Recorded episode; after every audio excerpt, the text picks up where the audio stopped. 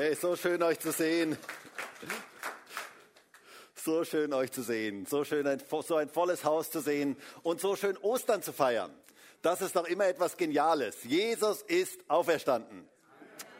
Hey, das ist eine geniale Botschaft. Das ist Grund zur Freude. Das ist Grund zur Begeisterung. Und wenn du jetzt noch nicht so richtig begeistert bist, ich hoffe, dass du am Ende dieses Gottesdienstes so richtig begeistert bist. Ähm, und wenn du jetzt schon so richtig begeistert bist, dann darfst du das deinem Gesicht mal sagen.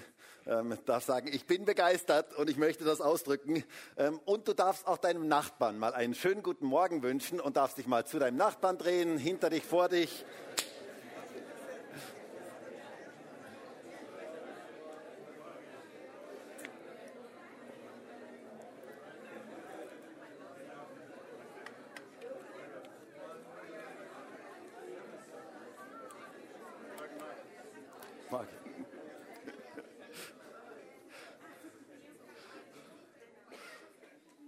So genial. Ich freue mich. Ich liebe das, wenn wir uns so gegenseitig begrüßen und einfach man spürt, wir sind eine große Familie. Das ist einfach etwas absolut Geniales.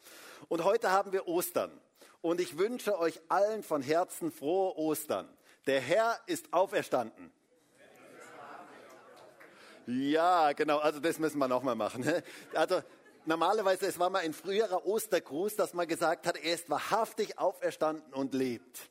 Das heißt, ich sage jetzt, der Herr ist auferstanden und nachdem wir das ja nur einmal im Jahr ähm, so machen, können wir das jetzt mal ein bisschen üben. Also ich sage, der Herr ist auferstanden und ihr sagt, der Herr ist wahrhaftig auferstanden und lebt. Ist das okay? Könnt ihr euch das merken? der Herr ist auferstanden.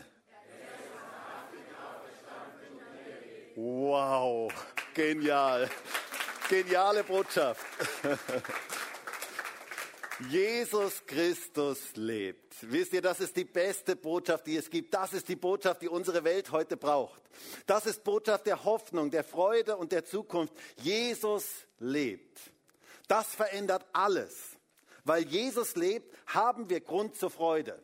Ostern ist ein Fest der Freude. Jesus ist auferstanden und lebt. Und wisst ihr, Ostern ist eigentlich das Herzstück unseres gesamten christlichen Glaubens das Herzstück unseres gesamten christlichen Glaubens. Wenn es Ostern nicht gäbe, wäre alles umsonst. Das ist die Tatsache, an der alles andere hängt. Wisst ihr, man kann ja auf vieles im Leben verzichten, aber nicht auf unser Herz. Das Herz ist etwas unglaublich Wichtiges. Ohne Herz geht gar nichts. Du kannst auf manche Körperteile ähm, verzichten, du kannst ohne manche Körperteile leben. Es ist schwierig, aber es geht. Aber ohne Herz kannst du nicht leben. Und genauso ist der, die, die Botschaft von der Auferstehung Jesu das Herzstück unseres Glaubens. Ohne das geht es nicht. Es ist wie der Motor bei einem Auto. Ohne die Auferstehung gibt es keinen christlichen Glauben. Und deswegen lautet auch heute mein Predigtitel, das Herzstück unseres Glaubens. Das Herzstück unseres Glaubens. Die Auferstehung Jesu ist der Dreh- und Angelpunkt unseres gesamten christlichen Glaubens. Daran hängt eigentlich alles. Deswegen sagt Paulus in 1. Korinther 15, wenn Jesus nicht auferstanden wäre, wären wir die elendendsten von allen Menschen, heißt es einmal ähm, in der Elberfelder Übersetzung. In einer etwas moderneren Übersetzung heißt es, dann sind wir die größten Oberloser schlechthin. Und das stimmt. Wir sind die, die größten Oberloser, wenn diese Botschaft nicht stimmt. Aber die gute Botschaft ist, Jesus ist auferstanden und lebt. Das ist die begeisterndste Botschaft, die es gibt. Ohne Ostern würde unser ganzer Glaube nur leere Theorie bleiben. Total kraftlos. Wir hätten keine Hoffnung. Dann wäre der ganze christliche Glauben wie jede andere Religion der Versuch des Menschen, irgendwie zu Gott zu kommen. Aber die Botschaft ist, Jesus ist auferstanden und lebt. Ostern ist nicht eine Erinnerung an irgendwelche fernen Zeiten, sondern Ostern ist ein Erlebnis im Jetzt und Hier. Jesus lebt heute hier in unserer Mitte und wir dürfen ihn erleben. Ist das nicht genial? Ich finde das etwas absolut Geniales. Ich bin so dankbar dafür, dass wir heute nicht nach Israel reisen müssen, um festzustellen, dass das Grab leer ist und dass Jesus lebt sondern dass er heute hier in unserer Mitte ist. Ich bin so dankbar dafür. Wisst ihr, ich hörte mal eine lustige Geschichte von einem Ehepaar aus New York, die eine Reise nach in das heilige Land machte. Und der Mann nahm seine Schwiegermutter mit, die äußerst schwierig und anstrengend war. Also so richtig das Klischee, äh, das typische Klischee, das man so hat. Und jedenfalls passierte etwas sehr, sehr Tragisches. Ähm, die Schwiegermutter starb ganz unerwartet auf dieser Reise. Und so ging der Mann zu dem Beerdigungsinstitut dort vor Ort und die Leute dort waren sehr, sehr nett zu ihm und sie sagten zu ihm, ähm, wissen Sie, es gibt eine gute und eine schlechte Nachricht. Zunächst einmal die schlechte Nachricht. Es kostet 10.000 Euro, um Ihre Schwiegermutter nach New York zu überführen. Aber es gibt auch eine gute Nachricht. Wenn Sie sich hier im Heiligen Land beerdigen lassen, kostet das nur 150 Euro. Ein Sonderpreis ganz speziell für Sie.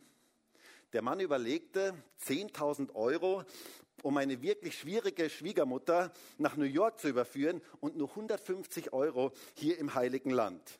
So fragte er den Mann von dem Bestattungsinstitut, ähm, darf ich Sie was fragen, haben Sie meiner Frau schon etwas davon erzählt? Und der Bestatter sagte, nein, warum? Dann sagte er ganz kurz entschlossen, okay, ich habe mich entschieden. Meine Schwiegermutter wird nach New York überführt. Der Bestatter war entsetzt und er äh, sagte zu ihm, äh, Sie haben wohl nicht richtig verstanden. Ähm, die Überführung kostet 10.000 Euro und hier im Heiligen Land kostet es Sie nur 150 Euro. Wie kommen Sie jetzt zu dieser Entscheidung? Der Mann sagte, naja, wissen Sie, wir haben ja jetzt die Reise durch das Heilige Land gemacht. Und da hat uns der Reiseführer eine Geschichte erzählt. Und zwar eine Geschichte von einem Mann, der hier in diesem Land beerdigt worden ist und der nach drei Tagen wieder auferstanden ist. Nein, nein, meine Schwiegermutter, die kommt mit nach New York.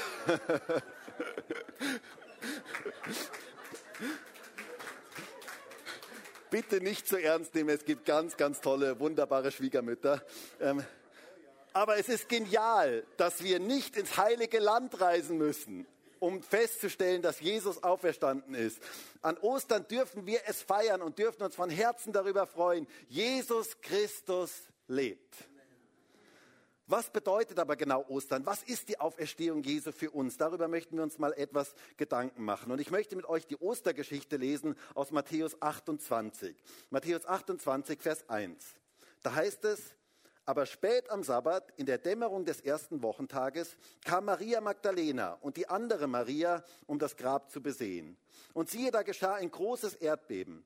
Denn ein Engel des Herrn kam aus dem Himmel herab, trat hinzu, wälzte den Stein weg und setzte sich darauf. Sein Ansehen aber war wie der Blitz und sein Kleid weiß wie Schnee.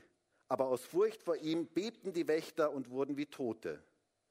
Der Engel aber begann und sprach zu den Frauen, fürchtet euch nicht, denn ich weiß, dass ihr Jesus den Gekreuzigten sucht. Er ist nicht hier, denn er ist auferstanden, wie er gesagt hat. Kommt her, seht die Stätte, wo der Herr gelegen hat. Und geht schnell hin und sagt seinen Jüngern, dass er von den Toten auferstanden ist. Und siehe, er geht vor euch hin nach Galiläa. Dort werdet ihr ihn sehen. Siehe, ich habe es euch gesagt. Was für eine geniale, gewaltige Geschichte. Eine Geschichte, die unglaubliche Auswirkungen auf alle unsere Leben haben kann, wenn wir sie denn richtig verstehen und für uns annehmen. Schauen wir uns das mal etwas genauer an. Worum geht es an Ostern? Ich möchte auf drei Aspekte hier eingehen. Und der erste Aspekt ist, Jesus lebt. Rechne mit dem auferstandenen Jesus. Jesus lebt. Rechne mit dem auferstandenen Jesus. Christsein bedeutet, mit einem lebendigen, auferstandenen Jesus zu rechnen. Rechne mit einem auferstandenen Jesus. Jesus lebt. Der Text beginnt ja mit den Worten hier in Vers 1, aber spät am Sabbat, in der Dämmerung des ersten Wochentages, kam Maria Magdalena und die andere Maria, um das Grab zu besehen. Hier waren einige Frühaufsteher, Frauen, die ganz früh zum Grab kamen. Und sie kamen, um das Grab zu besehen, heißt es hier. In einem anderen Evangelium heißt es, dass sie den toten Jesus einbalsamieren wollten, dass sie deswegen wohlriechende Öle dabei hatten. Diese Frauen kamen zum Grab und sie suchten nach einem toten Jesus. Und plötzlich stand ein Engel da in strahlendem Gewand und sprach zu ihnen Worte, die die gesamte Welt veränderten. Worte, die auch unser Leben komplett verändern können. Wir lesen im Parallelevangelium, ähm, in, im Lukas-Evangelium, der Engel sprach in Vers, äh, 4, Kapitel 24, Vers 5, was sucht ihr den Lebenden unter den Toten? Er ist nicht hier, sondern er ist auferweckt worden. Unglaubliche Worte.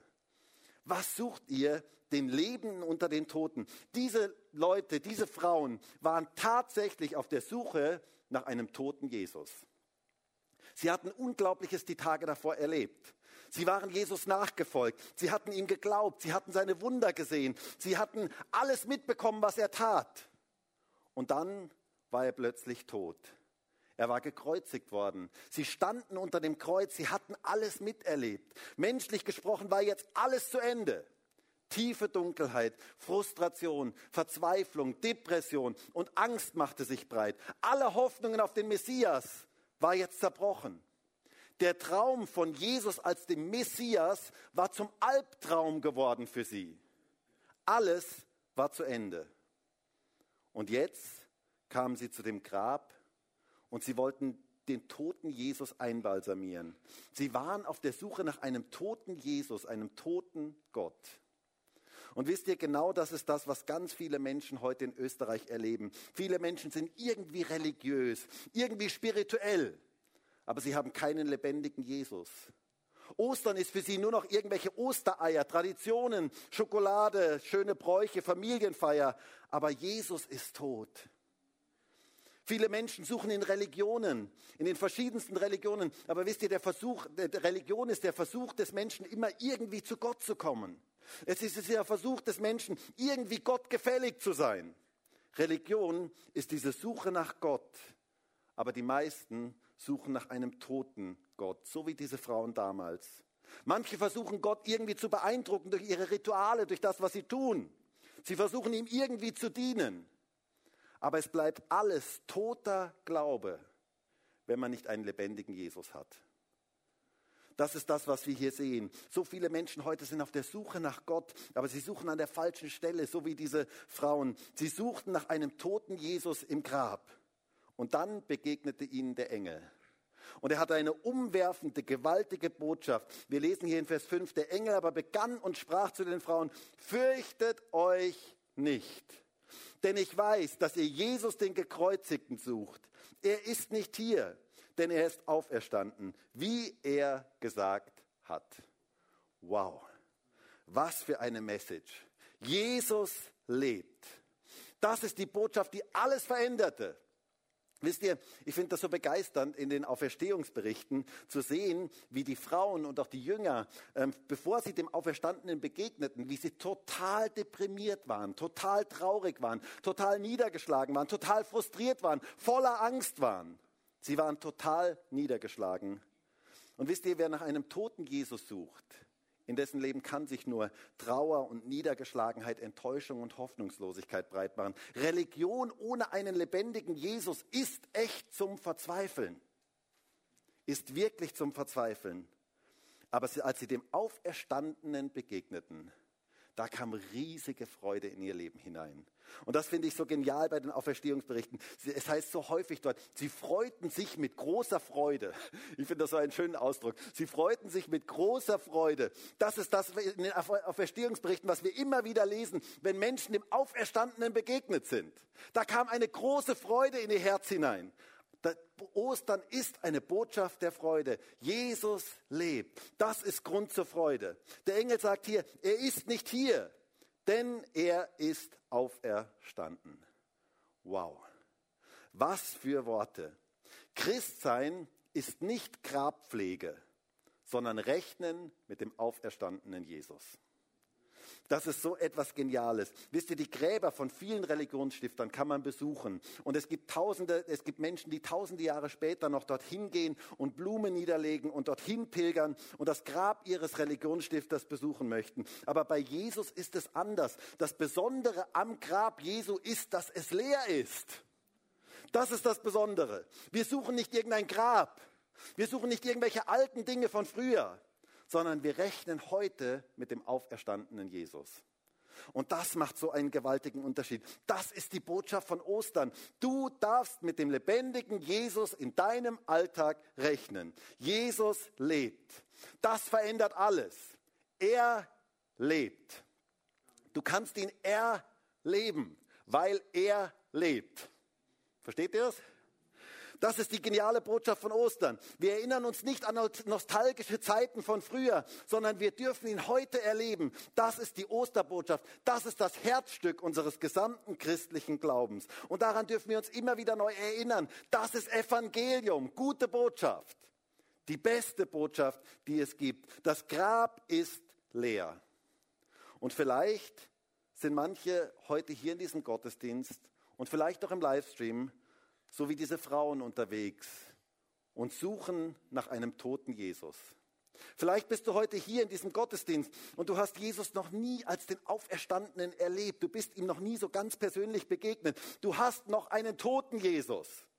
Vielleicht verrichtest du sogar fromme Rituale, irgendwelche Rituale. Aber du hast nicht einen lebendigen Jesus, du hast ihn noch nicht wirklich erlebt. Dann möchte ich dir sagen, Jesus ist erlebbar. Jesus lebt und deswegen ist er erlebbar. Er möchte dir begegnen. Und wenn du Jesus begegnest, dann kannst du Wunder erleben. Du wirst dich wundern, was bei Jesus alles möglich ist, wenn du ihm persönlich begegnest. Wir dürfen mit seiner Kraft rechnen. Und das ist so wichtig, dass wir das immer wieder neu uns ins Bewusstsein rufen, auch als Christen immer wieder neu ins Bewusstsein rufen, was das Kernstück, was das Herzstück unseres christlichen Glaubens ist. Denn wisst ihr, wenn wir das aus den Augen verlieren, dann leben wir de facto ohne einen lebendigen Jesus. Dann leben wir de facto ohne einen lebendigen Jesus und dann wird Christsein etwas total mühsames, etwas total frustrierendes, langweiliges, anstrengendes. Es ist eine traurige Partie, wenn wir nicht mit dem Lebendigen rechnen. Deshalb möchte ich uns allen heute an diesem Ostersonntag neu ins Bewusstsein rufen. Jesus lebt. Das ist das Herzstück unseres ganzen christlichen Glaubens. Das macht den großen Unterschied. Rechne mit einem auferstandenen Jesus. Wisst ihr, im Buch Jeremia gibt es eine, eine schöne Passage, wo, wo gesagt wird, wie das mit den toten Götzen ist. Und es heißt dort in Jeremia 10, Vers 3, da heißt es, ja, ihre Götzen sind Holz, das einer aus dem Wald geschlagen hat, ein Werk von Künstlerhänden, mit dem Schnitzmesser hergestellt. Man schmückt es mit Silber und mit Gold, mit Nägeln und mit Hämmern befestigen sie es, dass es nicht wackelt. Sie sind wie eine Vogelscheuche im Gurkenfeld. Ich weiß nicht, ob du schon wusstest, dass in der Bibel was von der Vogelscheuche im Gurkenfeld steht.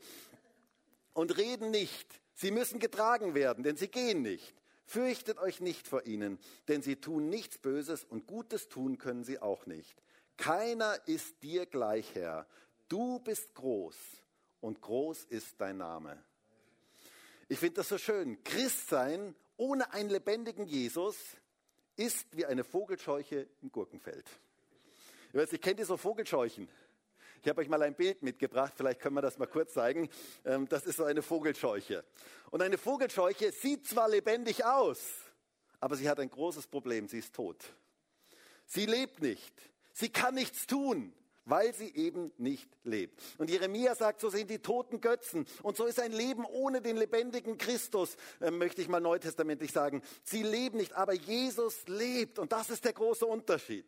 Wisst ihr, ich war mal, auf, ich habe mal ein Feld gesehen, da war so eine ähm, Vogelscheuche drauf und direkt auf der Vogelscheuche saßen lauter Vögel. Ähm, und ich habe mir gedacht, okay, die haben auch schon mitbekommen, dass die Vogelscheuche nicht lebt. Ähm, und genauso ist Religion ohne Jesus.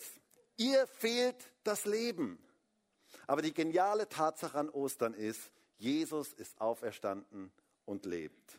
Das feiern wir heute und das feiern wir jeden Tag. Jesus lebt. Rechne mit dem auferstandenen Jesus in deinem Leben. Aber wir lesen noch etwas in unserem Text. Es das heißt hier in Vers 6, er ist nicht hier, denn er ist auferweckt worden, wie er gesagt hat. Kommt her, seht die Stätte, wo er gelegen hat. Und geht schnell hin und sagt seinen Jüngern, dass er von den Toten auferstanden ist. Das, was dieser Engel hier sagt, fasst eigentlich unser ganzes Christsein zusammen. Komm und sieh und dann geh und sag.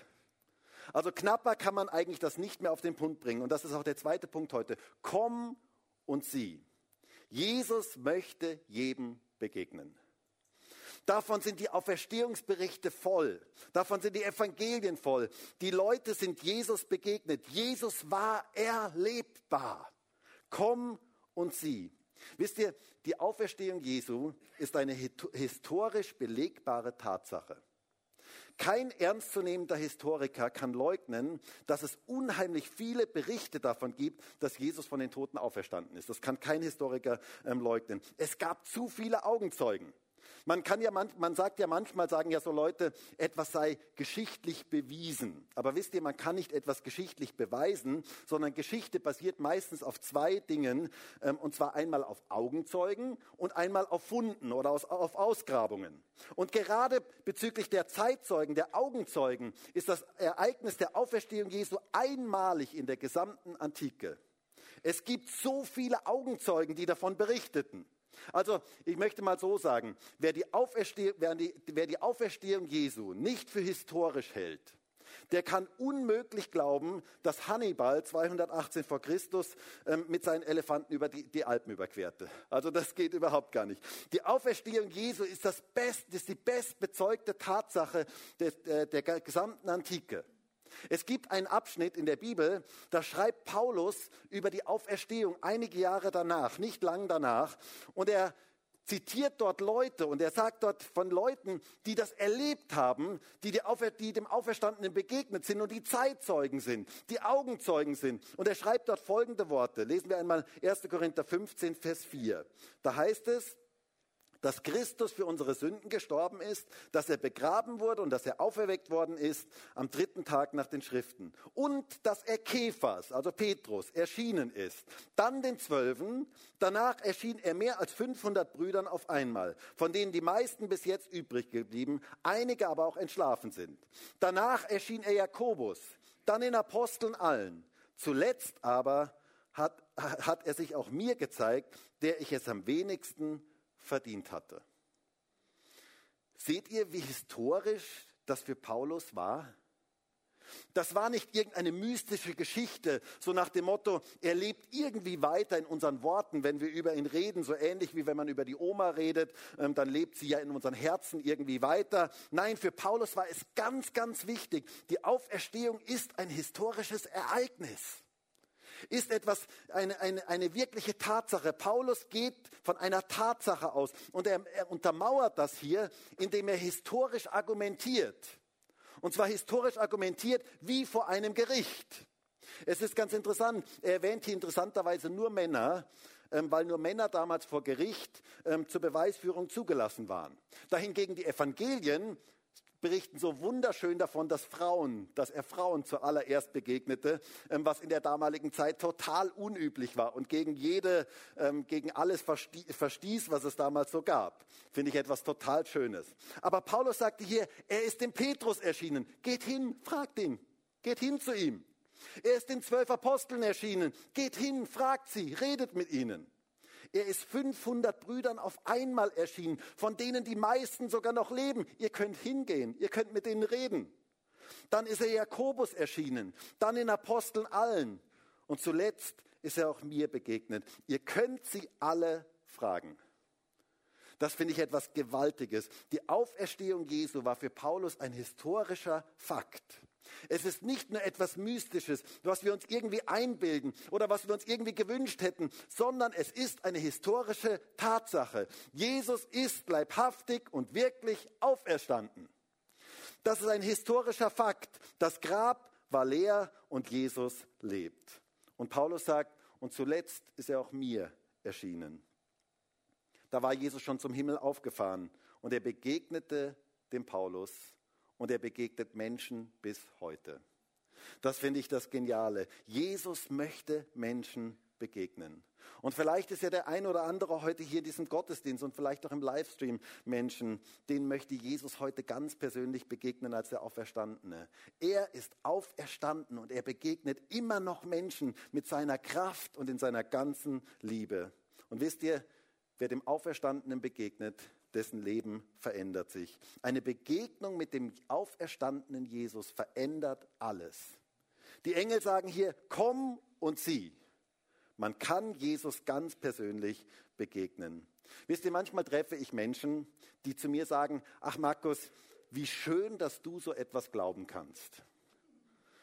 Ich denke dann immer, meinen Sie schön blöd oder was meinen Sie genau damit? Ähm, wie schön, dass du so etwas glauben kannst. Ich, weißt du, ich bin ein Skeptiker. Ich bin nicht so leichtgläubig. Aber wie schön, dass du so etwas glauben kannst. Und manchmal spüre ich bei Menschen so eine tiefe Sehnsucht danach, eine wirkliche Sehnsucht, glauben zu können, glauben zu wollen. Aber wisst ihr, ich finde das gerade in den Auferstehungsberichten so etwas Geniales, wie Jesus auch einem Skeptiker begegnete. Jesus liebt Skeptiker. Stimmt das? Jesus liebt Skeptiker und er möchte ihnen begegnen. Jesus begegnete einem Thomas. Jesus hatte seinen Jüngern sich nach der Auferstehung als der Auferstandene gezeigt und Thomas war nicht dabei. Keine Ahnung, warum Thomas nicht dabei war. Vielleicht kam gerade irgendwas Tolles im Fernsehen, was er schauen musste. Oder vielleicht musste er Fußball schauen. Sturm oder GRK spielten gerade. Oder es, er hatte Urlaub oder ich weiß ja nicht warum. Keine Ahnung, warum Thomas nicht dabei war. Aber er verpasste jedenfalls eine Begegnung mit dem Auferstandenen. Er hatte Ostern verpasst. Wie vielleicht auch manche heute. Und die Jünger sagten, Thomas, wir haben den Herrn gesehen. Er war hier, er war wirklich hier, er ist wirklich auferstanden. Und Thomas glaubte ihnen nicht. Und er sagte, wenn ich nicht meine Hände in seine Nägel male und in seine Seite lege, glaube ich nicht. Und was tat Jesus? Ich finde das so genial. Thomas bekam eine Spezialbehandlung. Es heißt in Johannes 20, Vers 26, und nach acht Tagen waren seine Jünger wieder drinnen und Thomas bei ihnen. Da kommt Jesus, als die Tür verschlossen war, und trat in die Mitte und sprach, Friede euch. Dann spricht er zu Thomas, reiche deine Finger her und sieh meine Hände und reiche deine Hand her und lege sie in meine Seite und sei nicht ungläubig, sondern gläubig. Thomas antwortete und sprach zu ihm, mein Herr und mein Gott. Jesus begegnete dem Skeptiker Thomas und gab ihm eine Spezialbehandlung. Er kam in ihre Mitte und sagte, Friede euch. Und dann sagt, und das sagt er auch heute zu dir, wenn du vielleicht ganz skeptisch bist, wenn du, wenn du denkst, na, das, ich weiß nicht, ob das wirklich wahr ist. Friede dir. Das sagt er heute zu dir. Auch wenn du voller Sorgen, wenn du voller Ängste bist, sagt Gott heute zu dir, Friede dir. Und Thomas fiel aus allen Wolken und dann sagte er, Thomas, ich möchte dir speziell begegnen. In all deinen Zweifeln, in all deinen Fragen möchte ich dir als der Auferstandene begegnen. Und Thomas fiel vor ihm nieder und sagte, mein Herr und mein Gott. Und Jesus machte ihm keinen Vorwurf. Ganz im Gegenteil, er begegnete ihm voller Liebe. Und genauso möchte ich jedem heute hier in diesem Gottesdienst und auch jedem im Livestream sagen, Jesus möchte dir begegnen, auch wenn du ein Skeptiker bist. Er möchte dir ganz persönlich begegnen. Und er macht keinen Vorwurf, ganz im Gegenteil, er begegnet dir mit seiner Liebe. Das ist etwas absolut Faszinierendes. Die Auferstehungsbotschaft lautet, komm und sieh. Gott möchte Menschen persönlich begegnen, weil er lebt. Du darfst ihn erleben. Und dann noch etwas Drittes. Wenn man das Komm und Sieh erlebt hat, dann darf man auch das Geh und Sag erleben. Und wir lesen es hier von den Frauen in Vers 6. Er ist nicht hier, denn er ist auferweckt worden, was, wie er gesagt hat. Kommt her, seht die Stätte, wo er gelegen hat, und geht schnell hin und sagt seinen Jüngern, dass er von den Toten auferstanden ist. Geh und sag. Zeugen seiner Auferstehung. Ich finde das so beeindruckend in den, äh, in den Berichten, in den Auferstehungsberichten, dass immer wieder das Wort gehen dort drin ist. Müsst mal lesen. Da ist immer wieder das Wort gehen drin. Geht und sagt. Wir dürfen diese Botschaft an andere weitergeben. Die Auferstehungsbotschaft ist eine Botschaft der Hoffnung für diese Welt. Wisst ihr, es gibt heute so viel Hoffnungslosigkeit in unserer Welt. Diese Osterbotschaft ist die Botschaft, die unsere Welt heute braucht. Die Botschaft, dass Jesus lebt. Die Welt ist voll von negativen Nachrichten, von schlechten, von bedrückenden Nachrichten. Aber wir als Christen haben die beste Botschaft, die es gibt. Und die dürfen wir hineintragen in diese Welt. Jesus lebt. Das ist die einzige Botschaft, die diese Welt wirklich verändern kann. Das ist Hoffnung pur für diese sterbende Welt. Wir dürfen Zeugen eines auferstandenen Jesus sein. Wisst ihr, ein, Schüler schrieb einmal in einem Aufsatz über Ostern, Jesus wurde zwischen zwei Verbrechern gekreuzigt. Als er auferstand, erschien er zuerst einigen Frauen. Das tat er deshalb, damit die Sache schneller bekannt würde. Nun ja, eine bisschen eigenwillige Bibelauslegung. Ähm, aber Tatsache ist, dass die ersten Verkündigerinnen der Auferstehung Frauen waren. Das finde ich etwas absolut Geniales. Und sie sollten es dann den Männern sagen. Und was taten die lieben Männer? Sie glaubten ihnen nicht, heißt es dort. Wer Jesus, den Auferstandenen, erfahren hat, der darf diese Botschaft an andere weitergeben. Komm und sieh und geh und sag gehören ganz, ganz eng zusammen. Wir dürfen Zeugen des Auferstandenen in dieser Welt sein. Und wisst ihr, ein Zeuge ist jemand, der etwas erlebt hat.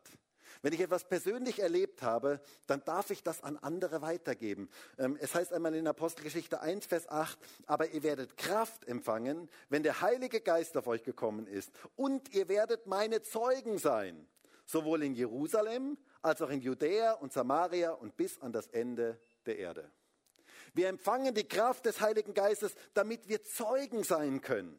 Genau das waren die ersten Christen. Deshalb passierte so viel bei ihnen, weil sie Zeugen eines auferstandenen Jesus waren.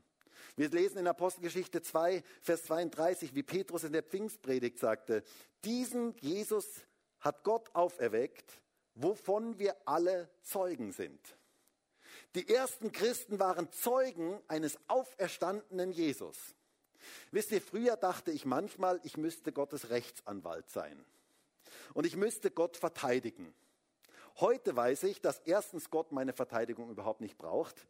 Und zweitens weiß ich, dass ich Zeuge sein soll und nicht Verteidiger Gottes. Dazu bin ich gar nicht berufen. Denn Zeuge ist jemand, der von dem erzählt, was er erlebt hat.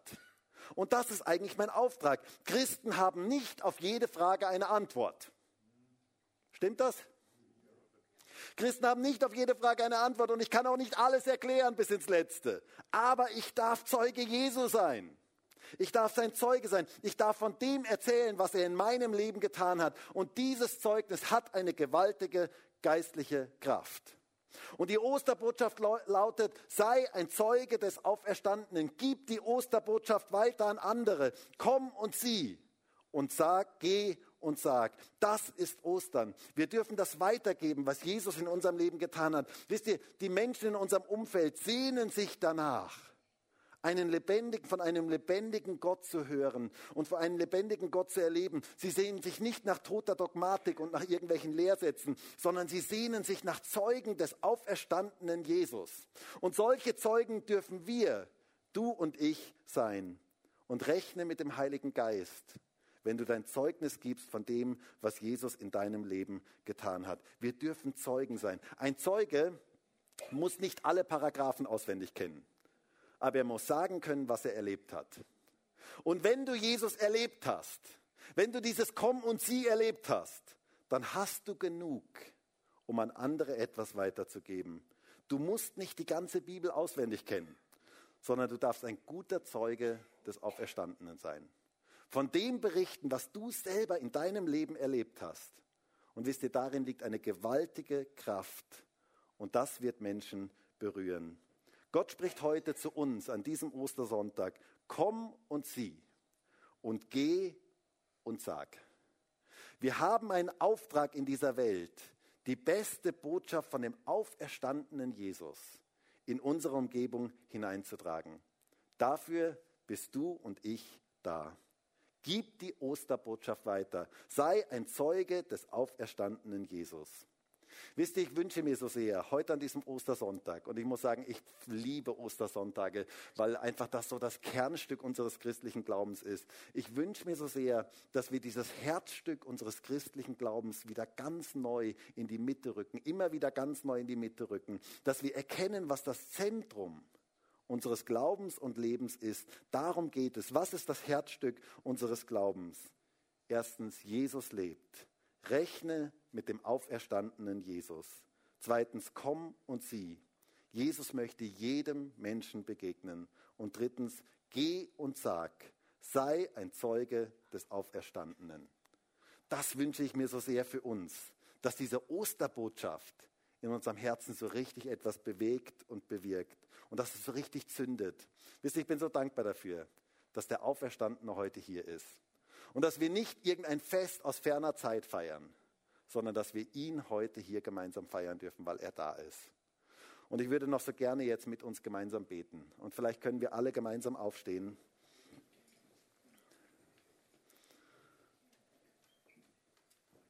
Und ich weiß ja nicht, in welcher Situation du jetzt gerade bist. Aber ich möchte dir heute zusprechen, Jesus lebt. Das ist die beste Botschaft, die es gibt. Das ist die Botschaft, die alles verändert. Jesus lebt. Und er ist heute hier in unserer Mitte. Und wir dürfen mit ihm als dem Auferstandenen rechnen. Und wir dürfen ihn erleben. Er möchte dir begegnen, ganz persönlich begegnen heute hier in diesem Gottesdienst. Und du darfst diese Osterbotschaft an andere weitergeben. Herr, und ich danke dir dafür, dass du heute hier bist und dass du jetzt Menschen ganz persönlich begegnen möchtest. Danke dir dafür, dass Ostern nicht eine Erinnerung ist an irgendwelche fernen Zeiten, sondern dass wir heute dich als den Auferstandenen erleben dürfen. Und ich bitte dich jetzt darum, dass du diesen ganzen Raum heute erfüllst mit deiner Gegenwart, dass Menschen dich ganz persönlich erleben dürfen, ganz persönlich spüren dürfen, erfahren dürfen, dass du da bist. Und ich bete darum, dass du jetzt jedem Einzelnen ganz persönlich zeigst, dass du der Lebendige bist. Herr, ich bete auch für diejenigen, die heute hier sind und die auch vielleicht im Livestream dabei sind, die eigentlich noch einen toten Jesus haben, für die Ostern ein Fest ist, wo es keine richtige Bedeutung gibt. Jesus, ich bitte dich als den Auferstandenen, offenbare du dich Menschen. Begegne du Menschen ganz persönlich. Danke dafür, dass du wahrhaftig auferstanden bist und dass wir mit deiner Kraft rechnen dürfen. Danke dafür, dass du heute hier bist, dass du bei jedem Einzelnen bist. Danke dafür, dass du jede Lebensgeschichte kennst, dass du alles weißt, was im Leben passiert ist und dass du heute als der Auferstandene da bist und Freude in Leben hineinbringen möchtest. Danke dafür, dass du alle Niedergeschlagenheit, alles Negative wegnehmen kannst und mit deiner Osterfreude zu Menschen kommen möchtest. Jesus, danke dafür, dass diese Einladung heute steht. Komm und sieh. Wir dürfen dir begegnen. Und danke dafür, dass wir diese Osterbotschaft an andere weitergeben dürfen, dass wir Zeugen eines auferstandenen Jesus sein dürfen. Herr, und ich habe so eine Sehnsucht danach, dass diese Welt, wo so viele negative Nachrichten weitergegeben werden, dass diese Welt erfüllt wird mit der besten Botschaft, die es gibt, dass du lebst, dass du auferstanden bist, dass du erlebbar bist, erfahrbar bist, dass du Menschen veränderst. Herr, ich wünsche mir so sehr, dass auch gerade jetzt in dieser Osterzeit diese Botschaft weitergegeben wird und Menschen dich ganz persönlich erleben können. Danke dafür, Jesus. Danke dafür, dass du Menschen begegnest. Halleluja.